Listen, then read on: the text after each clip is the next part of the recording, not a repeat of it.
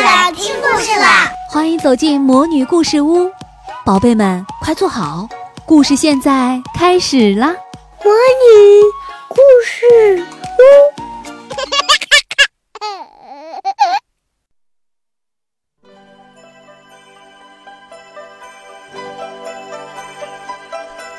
中国记忆传统节日。二月二龙抬头，春龙节。春眠不觉晓，处处闻啼鸟。睡梦中憨憨的福娃迷迷糊糊地背着古诗。哥哥，哥哥，快醒醒！爸爸要换龙了。妹妹喜宝一边使劲儿地摇晃着福娃，一边大声喊。快来看呀，哥哥不害羞，哈喇子流了一枕头。福娃正要发火，忽然啪啪啪，堂屋内传来了一阵清脆的敲击声。哦，对了，今天是二月二，爸爸要开始换龙了。福娃一咕噜爬起来，披上衣服，踏踏着鞋，一边向堂屋跑去，一边大声喊：“爸爸，让我来！”堂屋内，爸爸正举着长长的竹竿，虔诚地敲击着房梁。福娃知道这叫换龙，意思是每年二月初二要把冬眠的龙唤醒。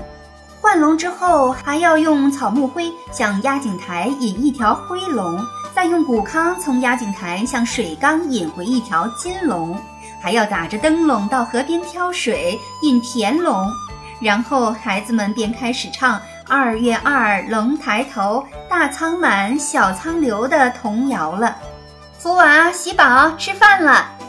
正当福娃和喜宝蹦蹦跳跳唱着童谣时，厨房里传来了妈妈的叫声：“哇，好香啊！”流着口水的福娃飞快地奔向厨房。啊，猪头肉！我最爱吃猪头肉了。妈妈，为什么二月二要吃猪头肉？喜宝问。嗯，说来话长。有人说是新的一年到了，天上主管行雨的龙王要开始下雨了，老百姓就把猪头供给龙王吃。另外呢，还有一个传说呢。妈妈坐在饭桌前，悠悠地讲起了故事。传说啊，当年王中令平定巴蜀以后，人困马乏，在一座乡村小庙里呢，他遇到了一个喝得醉醺醺的和尚。王中令向和尚讨吃的，和尚呢给他献了一盘蒸猪头，还吟了一首猪头诗：嘴长毛短浅含膘，酒向山中食药苗。蒸时已将蕉叶裹，熟时兼用杏浆浇。红鲜雅称金盘丁，熟软真堪玉柱条。若无毛根来比病。沾根自合吃藤条，王中令呢吃着蒸猪头肉，听着风趣别致的猪头诗，十分高兴。于是啊，就封和尚为紫衣法师。据说呢，那天正好是二月二。从此以后，二月二吃猪头肉变成了家家户户的习惯。这里面包含着吉祥平安的意思。妈妈微笑着，故事讲完了。早饭过后，妈妈开始炒黄豆。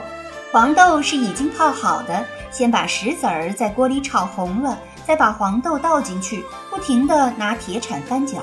不一会儿，豆香味儿便飘满厨房，黄豆噼噼啪啪在锅里爆跳，蹿得老高。高兴的福娃和喜宝又叫又跳，看黄豆都裂开了小嘴儿。妈妈便用小笤帚扫到簸箕中，妈妈用筛子过滤到石子儿。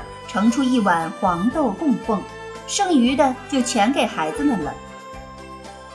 福娃和喜宝开始欢喜地穿龙豆，用针线把豆一颗一颗穿起来。妈妈说要穿得很长很长，像龙一样。穿好的豆可以像佛珠一样挂在脖子上，每个人挂好几串儿，一边玩儿一边揪来吃，太有趣了。妈妈开始打盹填仓了。先用灶灰在地上撒一个大圆圈，再把五谷杂粮放在圆圈中间，这是为了预祝来年五谷丰登、仓顿盈满。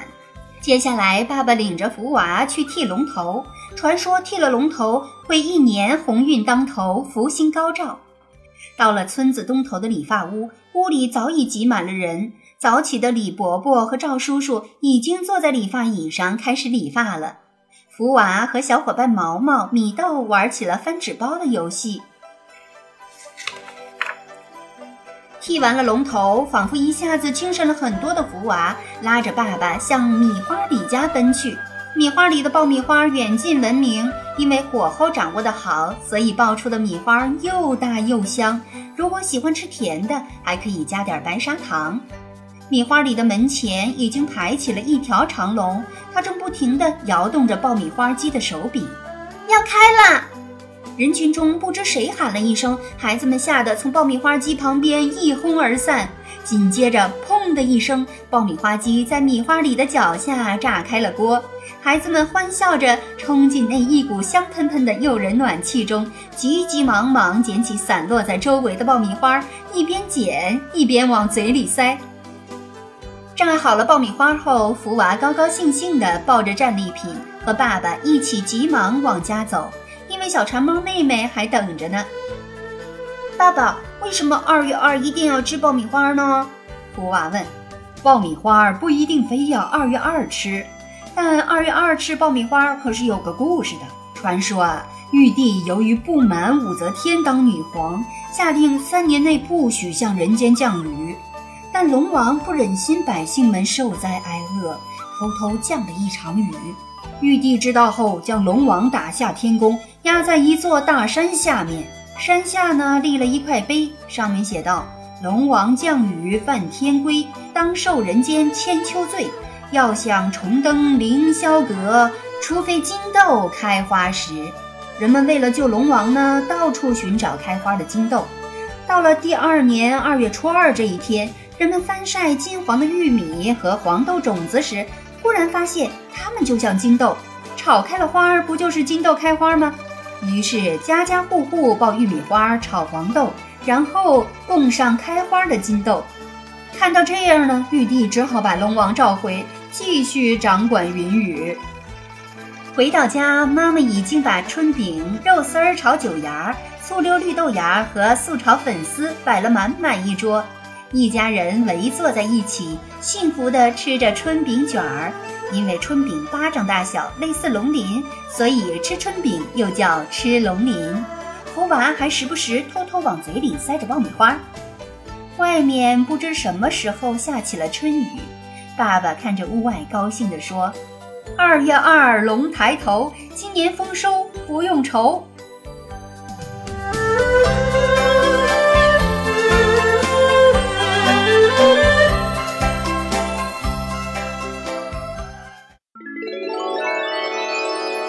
亲爱的小宝贝们，今天的故事就讲到这儿了。